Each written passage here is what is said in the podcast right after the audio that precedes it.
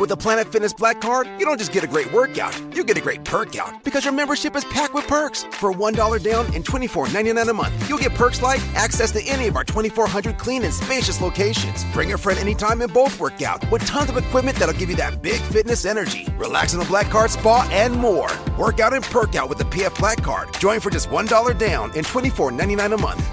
Sign up for the PF Black Card for $1 down and get all the perks. Deal ends November 22nd. See Home Club for details.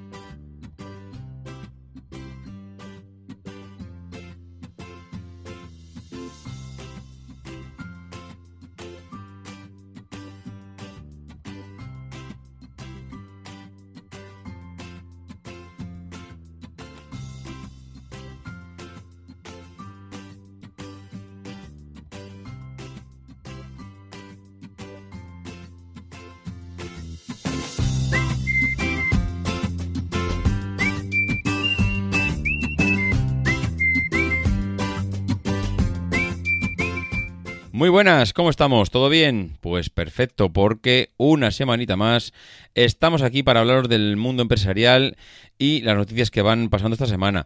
Hoy tenemos además a Ramón Cano, que ya sabéis que viene a hablarnos del sector de la automoción y, y que además viene con un tema súper interesante y que le daremos paso al final. Recordar que estamos patrocinados por Chicles Bug, que son estos chicles funcionales que en función de la necesidad que tengas en cada momento, los masticas y van directamente todas esas funcionalidades, esas funciones directamente al organismo. Bueno, luego os contaré que, cómo ha sido mi experiencia con los chicles de esta semana. Simplemente recordar, eh, esta, la noticia de esta semana viene un poco dada por lo, que ha salido en el grupo de Telegram. Hicimos hace nada, hace dos episodios, un, capítulo dedicado a, la, a, Morris, que es una, una cervecera, una cerveza eh, catalana, y hoy nos vamos hasta Galicia para hablar de, de Estrella Galicia. ¿Por qué ha salido esto? Pues porque Primero eh, hubo un usuario que en el grupo de Telegram, ahora no, recuerdo su nombre, que me recordaba que Estrella Galicia también era una empresa, una cervecera mm, con, bueno, con muchos años de historia y que la verdad es que daba como para un podcast. Y es verdad, la verdad es que viene muy bien que Estrella Galicia eh, tenga un capítulo dedicado a esto porque así le volvemos a dar una vuelta a cómo va evolucionando este sector. Mm, ha venido a colación porque he visto un artículo que que salía eh, en el español, escrito por Nerea San Esteban, en el que decía que la cerveza que no tocaba techo y que está intentando crecer, pues tirando de esas cervezas pequeñas artesanas para que esas multinacionales sigan, eh, digamos, complementando su oferta cervecera. El artículo la verdad es que está tremendamente bien, os recomiendo leerlo. Dice que siguen batiendo récords, que el sector cervecero pues sigue creciendo, que han comercializado más de 35 millones de hectolitros, que es un crecimiento casi de un 4% con respecto al año anterior y que pues que el turismo se está bebiendo un cuarto de esta cerveza que digamos que estamos vendiendo en España y que, eh, bueno, pues que parece ser que muchas de las empresas están mirando en, en cómo salir fuera para, para seguir creciendo y para ampliar toda la oferta y su cuenta de resultados.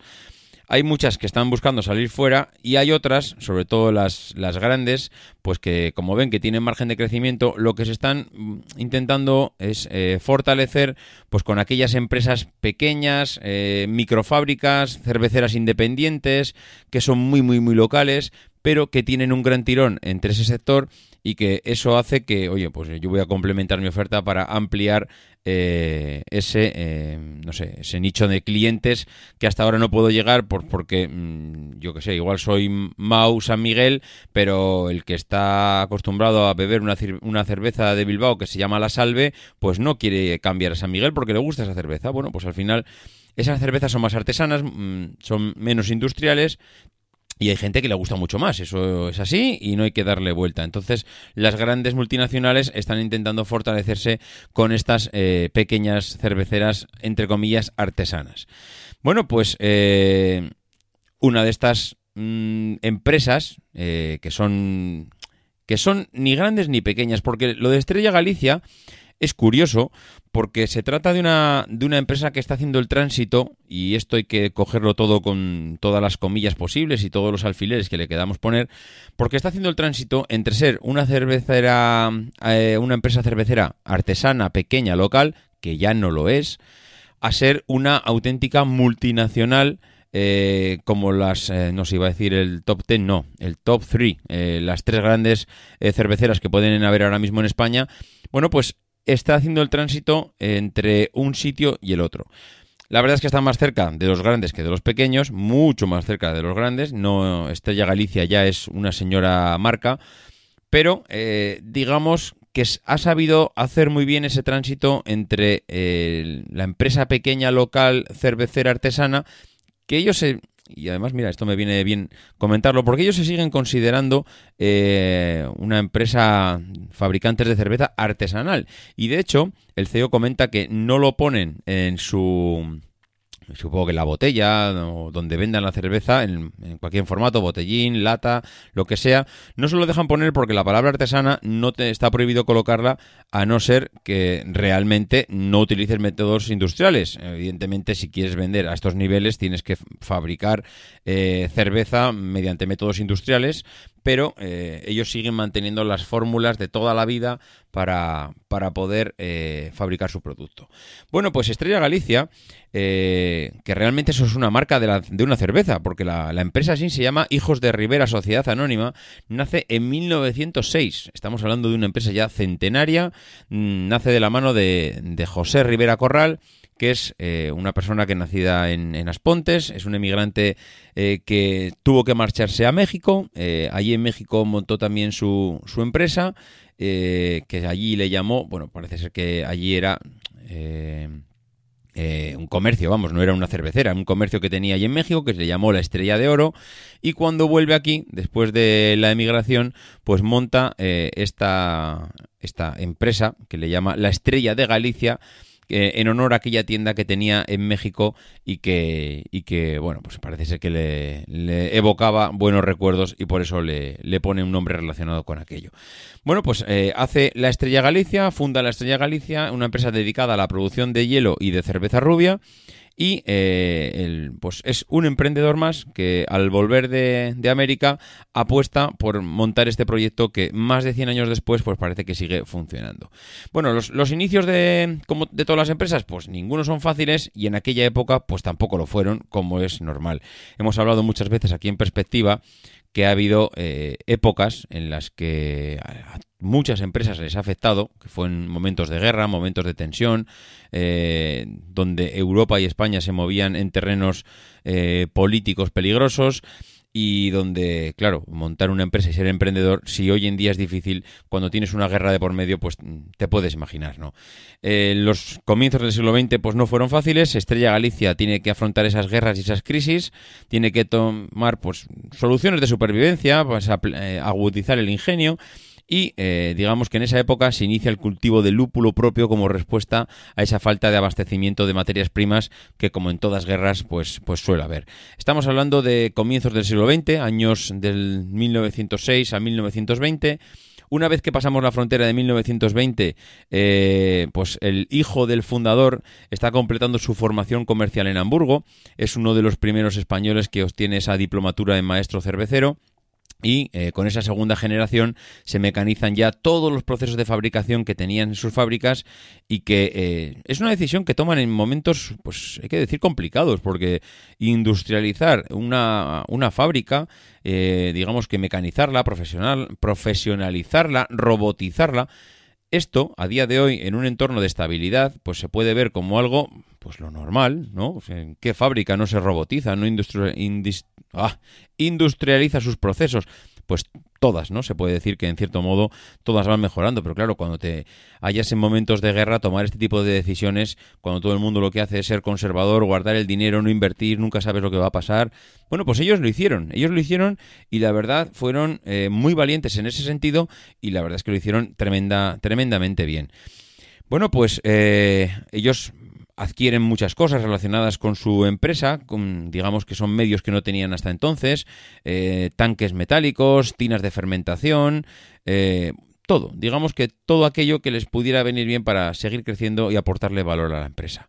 Bueno, estos cambios pues eh, les permiten atender el aumento de la demanda, eh, que parece ser que la, el entorno popular ya les estaba aceptando, eran conocidos en su entorno, la demanda va subiendo y a medida que va subiendo la demanda, pues ellos, basándose en estas decisiones de apuesta por el crecimiento, pues les va viniendo muy bien, ¿no?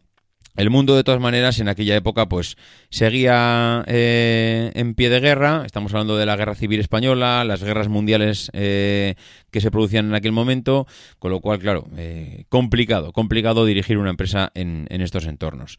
Ellos hablan de que en 1921 la producción pasa de 1.751 hectolitros año a más de 7.000. Estamos hablando de multiplicar la producción, pues prácticamente por 5, ¿no? Eh, bueno, esto ellos comentan que lo hacen gracias a los conocimientos eh, de Ramón Rivera, que es el que moderniza la fábrica, y que eh, las mejoras también permiten ampliar eh, la, gama de recetas existentes hasta entonces, ¿no? que era la Pilsen, Múnich, Bock y Doble Bock. Bueno, pues en 1941, debido a los problemas de abastecimiento de agua y cebada por el tema de la excepción eh, provocada por la Guerra Civil y la Segunda Guerra Mundial, pues Estrella Galicia detiene la producción por única vez en toda su historia. Eh, ellos mantuvieron los empleos de toda la plantilla, pero eh, sí que tuvieron que detener esa producción por primera vez en sus más de 100 años de historia, eh, pues por problemas de abastecimiento de agua tienen que detener la producción que tuvieron que, que pudieron reanudar posteriormente. Nos metemos ya en, el periodo de, entre el año 45-60 que tras ese parol producido por todas las guerras, digamos que vuelve una etapa de, digamos, de normalización a nivel mundial, donde las cosas están un poco más calmadas, donde muchos países intentan salir de todas esas épocas de posguerra, donde se pasa hambre en muchos sitios, pero que ellos pues eh, mantienen la cerveza como producto, estamos hablando de que en una época donde casi no tienes dinero ni para comer, eh, la cerveza es casi un artículo de lujo. Bueno, pues la demanda eh, va creciendo a medida que las, economías se van recuperando de todas esas guerras y siguen apostando por la automatización de todos los procesos. Desde eh, la elaboración hasta el embotellado, no sé, múltiples procesos que ellos van, digamos, automatizando para, bueno, decir adiós a esos métodos artesanales en busca de, su producto estrella. Aquí hay que decir una cosa y volver a recordarlo. Ellos hablan siempre de que siguen manteniendo, eh, digamos, esa forma artesanal de elaborar la cerveza. Es decir, no están acelerando procesos, no están empleando eh, productos químicos, siguen eh, fabricando la cerveza. A ver, a ver, no están empleando productos químicos, pero evidentemente la fábrica está tremendamente robotizada y, vamos, actualizada al día. No pensemos que allí son cuatro amigos con unas cubas en el que hierven la cerveza, eh, hierven el agua en, no sé, en, en cazuelas. No, evidentemente no es así. Es una fábrica tremendamente industrializada, pero lo que son los métodos de elaboración siguen siendo artesanos, siguen utilizando los mismos eh, procesos y, elementos que utilizaban eh, en su nacimiento. Y eso es algo de lo que no se arrepienten y siguen, eh, siguen presumiendo de ello, con lo cual pues esa apuesta por la calidad parece ser que es algo importante para ellos y que por mucho que crezcan no quieren perder. Eh, seguimos avanzando en el tiempo y nos metemos ya en 1960, digamos en la época 1960-1980, donde eh, Estrella Galicia continúa en esa línea ascendente, la producción ya alcanza los 10 millones de litros. Eh, entra en juego una tercera generación de la familia Rivera, mm, toman grandes decisiones eh, para poder seguir creciendo, que es eh, la necesidad de construir una fábrica de mayor capacidad, daros cuenta que a medida que va pasando las diferentes generaciones, y esto es importante remarcarlo, la, empresa sigue perteneciendo a la familia, cada generación adopta una medida nueva. Y es, eh, es curioso porque la generación anterior, bueno, está el fundador, el hijo del fundador que toma la decisión de automatizar eh, la empresa, que es algo muy importante de cara a su futuro, y ahora en esta tercera generación, años 60-80, eh, la decisión de la tercera generación es eh, construir una fábrica con mayor capacidad. O sea, es cada generación que va tomando las riendas de la empresa sigue apostando firmemente por el crecimiento, la expansión, eh, liderar el mercado, tomar decisiones valientes. Y esto es importante porque todas estas decisiones vienen avaladas por una grandísima inversión económica que eh, en muchos casos, pues oye, puedes evitártela, ¿no? ¿Por qué voy a tener que arriesgar aquí el patrimonio de la empresa que está afianzado si ya nos va bien y no, no, tiene, no tiene sentido jugárnosla, ¿no? Pues ellos se la juegan. Ellos siguen apostando generación tras generación por crecer, por montar fábricas nuevas, por automatizar procesos. Y en 1967 toman la decisión, además, de adquirir eh, ya los terrenos en A Coruña, en, La Grela, creo que se llama el polígono, en donde a finales del 68 comienzan eh, esos trabajos ya de construcción de la nueva fábrica. Nueva fábrica que se inaugura en el año 72 y que es el nacimiento de lo que hoy conocemos como la cerveza Estrella Galicia eh, como tal, ¿no?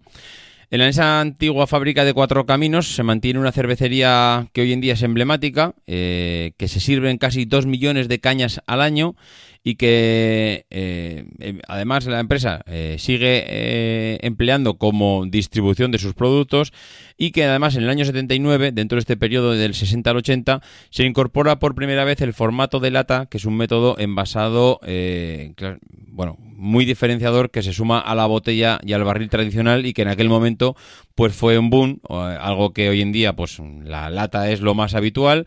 Bueno, pues en aquel momento la lata, pues como podéis imaginar, fue digamos algo eh, muy novedoso.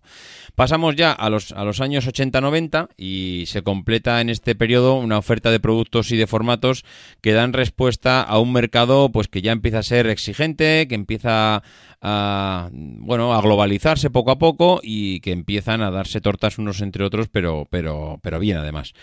La apuesta de la fábrica, pues es desarrollo en I D. Eh, nuevamente, vuelvo a, señalar que ellos, cada generación, vuelven a apostar por mm, alguien toma las riendas y toma una decisión crucial en esa época. Eh, a todo lo anterior, la nueva generación apuesta por el I D y por, eh, digamos, tener un producto potente en el mercado creado por ellos eh, sin depender de nadie. Eso es algo, pues yo creo que es crucial a la hora de que una empresa tenga una independencia y una libertad a la hora de crecer y que, bueno, empezarían a, darse a conocer por ese mercado nacional que hasta ahora igual pues se les había resistido un poco más, se habían eh, centrado, no digo en exclusividad, pero mucho en la empresa local y eh, bueno, eh, van, van creciendo en ese mercado nacional. Van creciendo tanto que en el año 68 ya se produce un lanzamiento a nivel nacional de esa cerveza sin alcohol bajo la marca Estrella Galicia Sin, que es bueno, está elaborada en un procedimiento de desalcoholización de osmosis inversa y que comienza a fabricarse en unas pequeñas cantidades hasta ya comienzos de los años 90 cuando ya se desarrolla eh, la producción de, cerveza a presión sin alcohol y eh, que se presenta en barriles de, de 30 litros. Bueno, pues eh, ya empezamos a final del siglo al final del siglo XX, nos metemos ya de lleno ahí y esa generación nueva que toma, esa cuarta generación toma las riendas en el que digamos que Galicia ya definitivamente se les queda pequeña, se dan cuenta que tienen que emprender nuevos mercados y es en la década de los 90 por eh, digamos que se caracteriza por ese inicio de la expansión del nacional al internacional y que, y que además unen al lanzamiento de nuevas cervezas con formatos también pues diferentes, atractivos a los nuevos mercados y que supone también, eh, digamos, esa, esa primera diversificación en el sector de las aguas minerales, pues eh, participando en Aguas de Cabriroa, que es una empresa de aguas minerales y que ellos utilizan para diversificar su producto. Bueno, pues eh, en estos años eh, la, empresa Hijos de Rivera eh, aborda nuevos mercados en el resto de España y Europa, donde se dan también los primeros pasos en Estados Unidos y en México y empiezan a llegar los primeros acuerdos con distribuidores locales. Y esto es prácticamente el comienzo, el germen de la expansión que han tenido hasta, hasta la actualidad. Ya con el, con el siglo XXI, con la llegada del nuevo siglo XXI, eh, ya es, digamos que es la, época de afianzamiento de todo lo anterior, ya es todo ese germen que se había puesto anteriormente ya logra afianzarse de una forma bestial, incorporan ya nuevas empresas y marcas al grupo, eh, la sidra, el vino, licores, monstruos, sangría, eh, es un, digamos que es un aumento del portfolio bestial de la compañía, que lo hacen adquiriendo pues empresas como Sidrería Gallega, como Bodegas Ponta da Boga, como, como Ribeira Sacra, bueno, ellos digamos que empiezan a, sacar la billetera, empiezan a comprar empresas y es a lo largo de estos años como bueno se constituye no solo una empresa ligada a la cerveza sino como a todo tipo de, bebidas y que empiezan a diversificar la actividad hacia, hacia también la distribución, con el desarrollo de inmuebles, hostelerías, eh, bueno, propia gestión de establecimientos, etcétera. Digamos que el comienzo del, siglo XXI le supone un salto eh, muy importante en la empresa en forma de diversificación y expansión a nivel internacional. Bueno, pues en el año 2006 cumplen 100 años, cumplieron 100 años y, ellos dicen que es el comienzo de, una nueva época, porque 100 años podemos pensar que es mucho, pero para una empresa saneada y con ganas de crecimiento no es nada. Ahora mismo eh, el centenario pues marca esa digamos esa nueva etapa una etapa que está pensando en montar fábricas eh, fuera de nuestras fronteras están pensando en en montar fábricas en Brasil, están pensando y analizando a ver cómo van a hacer para que el agua de Brasil, eh, digamos, no le aporte mm, algo diferenciador a la cerveza en el sabor, porque para ellos no solo, aunque se han, digamos, se han catapultado a través del marketing, eh, de los deportes, de, bueno, no sé, de muchos medios, de las redes sociales, digamos, potenciando esa imagen de marca, pero ellos tienen claro que lo que les vale y los que les merece la pena es invertir en I+.D. y en su producto. Claro, cuando vas a montar una fábrica a Brasil, eh, aunque el agua se supone que es insípida, inodora y, bueno, pues eso, que, no tiene sabor, eh, al final la realidad es que el agua de cada región tiene un sabor característico. Y eso es lo que a ellos les preocupa, montar una empresa eh, en Brasil y que, y que el producto como tal pues no no mantenga esas propiedades, ese sabor característico que tiene, que tiene su cerveza.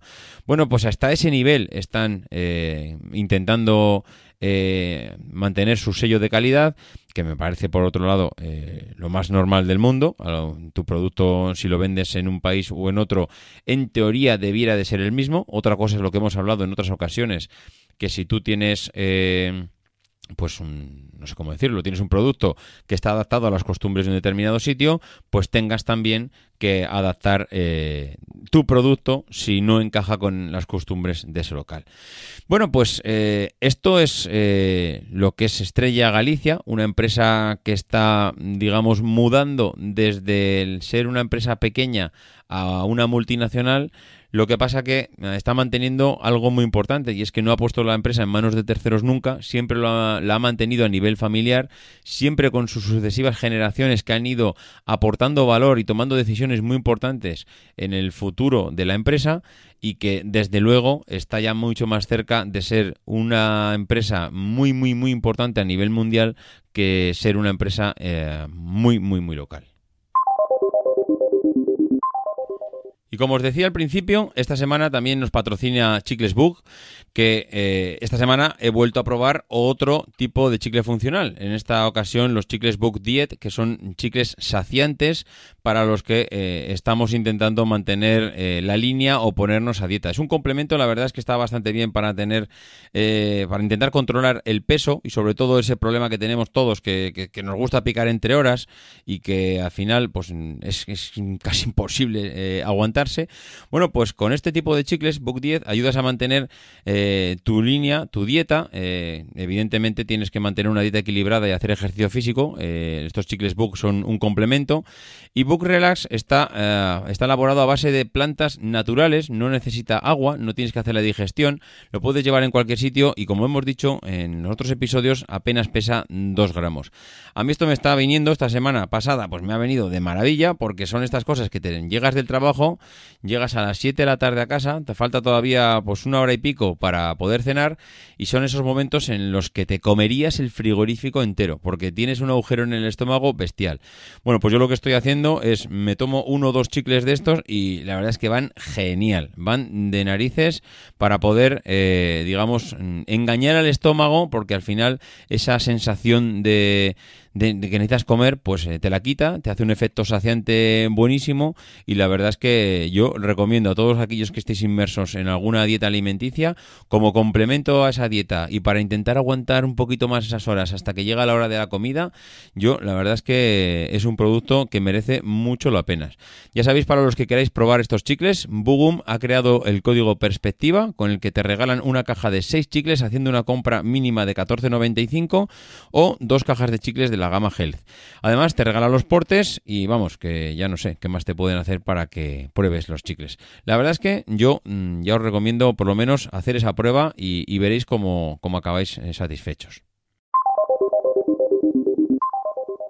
Y ya para acabar el episodio, pues os dejo con el gran Ramón Cano, que viene a hablaros del mundo de la automoción y eh, las estrategias que están siguiendo algunas empresas, eh, sobre todo eh, hoy, en, hoy en día relacionado con el tema eléctrico y cómo compaginan el mundo del de el motor de combustión con el motor eléctrico y cuál es la estrategia. Os dejo con Ramón. Hola de nuevo, soy Ramón Cano, arroba guion bajo Ramón Cano en Twitter. Y esta vez voy a comentar un rato las estrategias que conozco de, de alguna marca y su porqué para poner un poco el mundo de la automoción en perspectiva. Lo cierto es que en los últimos días he tenido ocasión de reunirme con algunas marcas, pero me gustaría eh, centrarme concretamente en un grupo de ellas, europeo, que, prácticamente me dejaron con la boca abierta por su transparencia y casi su falta de vergüenza para contar alguna mentira que satisfaga eh, pues a, alguno que lo necesite. Em, por ejemplo, eh, la estrategia de este grupo es eh, básicamente para la primera mitad de la década que viene tener eh, variantes eléctricas en todos sus modelos. Pero bueno, yendo un poco más al detalle y preguntando acerca del futuro de los motores térmicos y hasta cuándo estarán disponibles, la respuesta me sorprendió por su franqueza. Eh, en el 2025, para cada modelo que tendrá este grupo, deberán tener una posibilidad de servir una motorización, sea gasolina, diésel, híbrida y eléctrica. Nótese el I, no el O, es decir, I. Tiene que tener todas las posibilidades. Eso tiene una consecuencia clara. Es una inversión descomunal que no puede sino encarecer el producto final para el cliente. O bien una inversión un poco menor en la que nada funcione todo lo bien que podría funcionar. O sea, la segunda, la, pregunta siguiente es evidente. Y entonces, ¿no tenéis una apuesta? Bueno, pues en realidad no, no tienen una apuesta. Las versiones diésel y gasolina permanecerán invariables porque hay muchas partes del mundo en las que no pueden dejar de venderse en breve. Y en las partes del mundo en las que pueden dejar de venderse, no hay aún una normativa clara. ¿Cómo? Sí, que no hay una normativa clara. ¿Y eso qué significa? Bueno, pues significa que no se pueden decantar por una u otra tecnología hasta que los gobiernos, y en nuestro caso el de la Unión Europea, no definan la normativa a largo plazo. O sea, resumiendo, que los fabricantes están para el mercado europeo esperando a ver por dónde salen los políticos y sus ideas para saber qué vía potenciar que es un concepto efectivo en términos de productividad empresarial, porque van a vender ellos lo que deban vender, pero es un desastre desde el punto de vista del cliente. Lo digo porque según este esquema, al cliente, consumidor o, ciudadano se le va a ofrecer exactamente lo que los gobiernos decidan que se les debe ofrecer. Si buscamos las 10 mayores empresas del mundo por capitalización bursátil, por hacer una, comparación pequeña, es decir, eh, bueno, las 10 mayores empresas por su valor estimado eh, en el último cuarto del año 2017, por su valor, estimado en bolsa, que es un mercado abierto donde cada uno puede comprar y vender al precio que, le plazca si encuentra otro que tiene la opinión contraria. Es decir, yo puedo vender a 17 si encuentro uno que quiera vender a 17, con lo cual es el valor más, digamos, más de mercado de una empresa. Bueno, pues las 10 más grandes son Apple, Alphabet, que es la matriz de Google, Microsoft, Amazon, Facebook, Tencent, que es la matriz de Supercell, que es esta productora de videojuegos y, bueno, productora de, un montón de contenidos multimedia. Berkshire Hathaway, que bueno, que es la matriz de Home Services of America, de Heiko, de Kraft Foods, Alibaba, Johnson Johnson y JP Morgan. Bueno, pensad que hubiera sucedido si las más grandes, por ejemplo, Apple, Google o Amazon, debieran haber esperado a ver la normativa que, que se sacan de la manga los políticos para, una vez sabido qué es lo que quieren los políticos, desarrollar sus productos. Bueno, pues la industria europea del automóvil está así. No la mundial, porque los fabricantes fuera de Europa tienen mucha más libertad para intentar eh, acertar con los deseos de sus clientes, pero en Europa es mucho más difícil hoy y eso encarece el precio de los productos. De hecho, todos conocemos marcas, incluso de automóviles, que han conseguido desarrollar productos que son realmente deseados por todos los clientes y que generan listas de espera incluso de años. Y lo han hecho sin necesidad de ser ayudados por normativas. No olvidemos que hay dos caras de la misma moneda.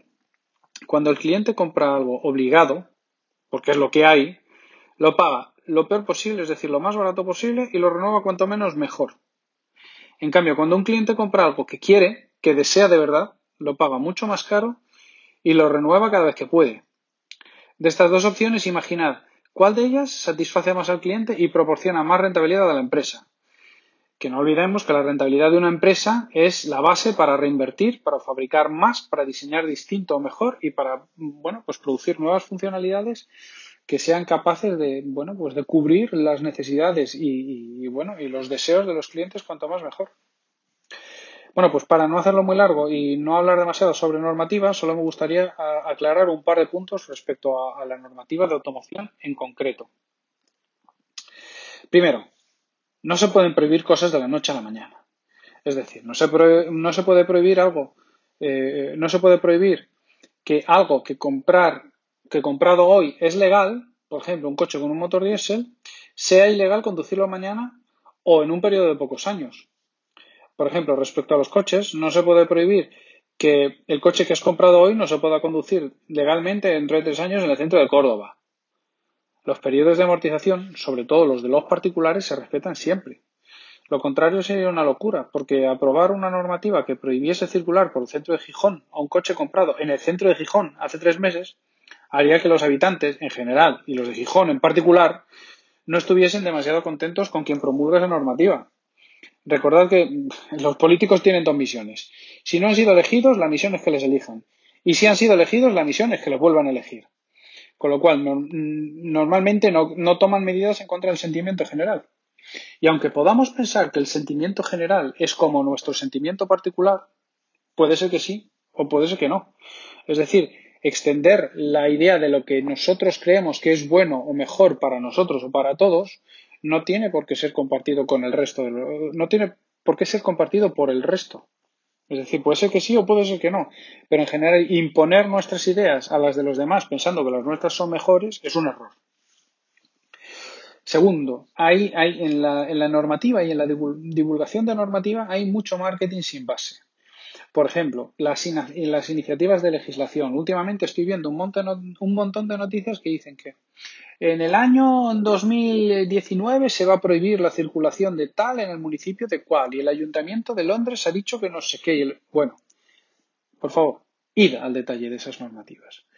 Porque el detalle de esas normativas no existe. Lo que existe son declaraciones de intenciones. Lo que existe es que determinado eh, partido político, gobierno, que ahora es importante en determinado municipio, piensa que debería prohibir en el año 2028 eh, fumar en los parques. Vale, pero de ahí a que lo pueda hacer hay una distancia eh, muy grande. Es decir, tiene que buscar el acuerdo de todas las formaciones políticas que se quieran poner de acuerdo para aprobar la misma, eh, la misma iniciativa.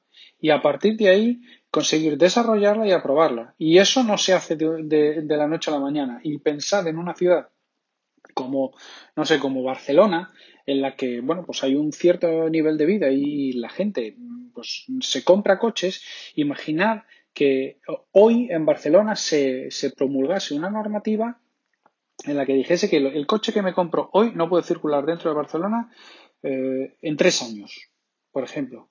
Imaginad que supiésemos que los partidos políticos que han aprobado esa normativa son el partido A, el partido B y el partido C. ¿Qué sucedería con todos los compradores de vehículos de esas características que pasado mañana no pueden circular por, por Barcelona? Pues hombre, contentos no estarían y precisamente no estarían contentos con los partidos A, B y C y por lo tanto estarían poniendo en riesgo sus votos. ¿Que habría gente que estaría de acuerdo? Desde luego, pero todas estas cosas vienen siempre muy medidas. Por ejemplo, por, poner, eh, por poner un ejemplo más real, eh, se decía que en el 2024 los vehículos diésel estarían prohibidos en París. Bueno, es absolutamente falso. Es absolutamente falso. Quien quiera que se pase por mi Twitter, que hace pocos tweets, pues tampoco es que tuitee mucho, pero hace pocos tweets, he puesto el tweet original de Anne Hidalgo, que es la, es la alcaldesa de, de París, en el que dice textualmente que no va a haber ninguna prohibición para los vehículos diésel ni gasolina en el año, ni siquiera en el año 2030 que no va a haber absolutamente ninguna prohibición, que lo que sucederá es que intentará fomentar las tecnologías que sean lo más saludables posibles y que sean lo más ecológicas, verdes, eh, menos dañinas con el medio ambiente posibles. Ya está. Pero en ningún momento se han planteado prohibir los vehículos ni gasolina ni diésel. Es decir, y si vamos al detalle de la normativa, y en mi Twitter lo tenéis traducido del francés, viene claramente explicado que lo que van a hacer es promocionar energías alternativas, pero en ningún caso prohibir la circulación de vehículos gasolina o diésel. Recordad también que las normativas no pueden ser finalistas. Es decir, no puedes prohibir los vehículos diésel, no puedes prohibir los vehículos gasolina o no puedes prohibir los vehículos a carbón. Solo puedes prohibir los vehículos que no cumplan tal normativa o que no cumplan cual normativa. Es decir, que tú puedes prohibir los vehículos diésel, por ejemplo, lo que está prohibido ahora en París son los vehículos diésel que no cumplan, diésel y gasolina, perdón, que no cumplan ninguna normativa euro. Es decir, los anteriores a 1997. Es decir, los que tienen más de 21 años de edad. Salvo aquellos que estén matriculados como históricos. Es decir, en Francia, los que cumplen, como en España, los que cumplen más de 25 años de edad. Entonces, bueno, eh, y, que, lógicamente irá habiendo restricciones cada vez más eh, bueno, restrictivas eh, para que bueno, pues, no puedan circular los vehículos que no cumplan Euro 2, Euro 3, Euro 4, Euro 5. Recordad que Euro 3 nos lleva ya hasta el 2009-2010. O sea que, bueno, no nos, no nos creamos todo lo que nos están contando, que se han prohibido los vehículos diésel aquí, que sí en el año 2027 van a estar prohibidos los vehículos diésel en Teruel y en Japón se suman en el 2020. No, no, no, no. Son todo iniciativas que no tienen ninguna transposición en normativas reales. ¿Mm? Bueno, pues este es el riesgo para los fabricantes, que realmente no saben lo que va a pasar, ni lo que se va a promocionar más desde los poderes políticos. Y eso marcará la agenda europea, que no la mundial, en los próximos años. Y los europeos, como casi siempre, cuanto más nos distanciemos del resto del planeta, más caro nos saldrá. Recordar que ya lo hemos sufrido con los motores diésel, promocionados sola y exclusivamente en Europa para defender, a través de normativas promocionadas por políticos, es decir, de aquella manera, la industria local, porque pensábamos que eso era lo que nos convenía, pagando los productos mucho más caros que el resto del planeta. Y ahora encima la consecuencia es que echamos pestes de lo que artificialmente hemos hecho crecer por encima de sus posibilidades naturales a través de estas normativas, precisamente. Bueno, hoy sí que no me enrollo más. Hasta aquí, eh, de nuevo, eh, solo recordar una cosa. Eh, no de verdad, no os creáis todo lo que os cuentan, sobre todo lo que os cuentan muchos y con mucho alboroto. Un saludo. Nos escuchamos en la siguiente. Bueno, pues esto ha sido todo esta semana. Hasta aquí hemos llegado. Ya sabéis eh, dónde localizarnos si queréis dejar algún comentario. En emilcar.fm barra perspectiva.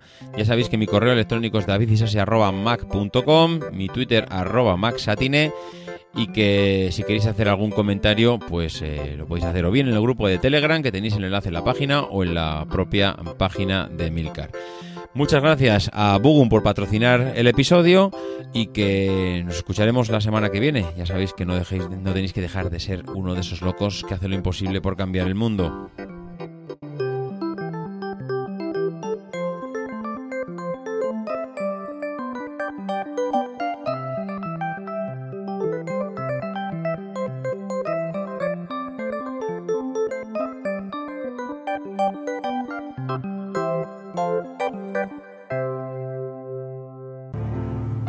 Because the people who are crazy enough to think they can change the world are the ones who do.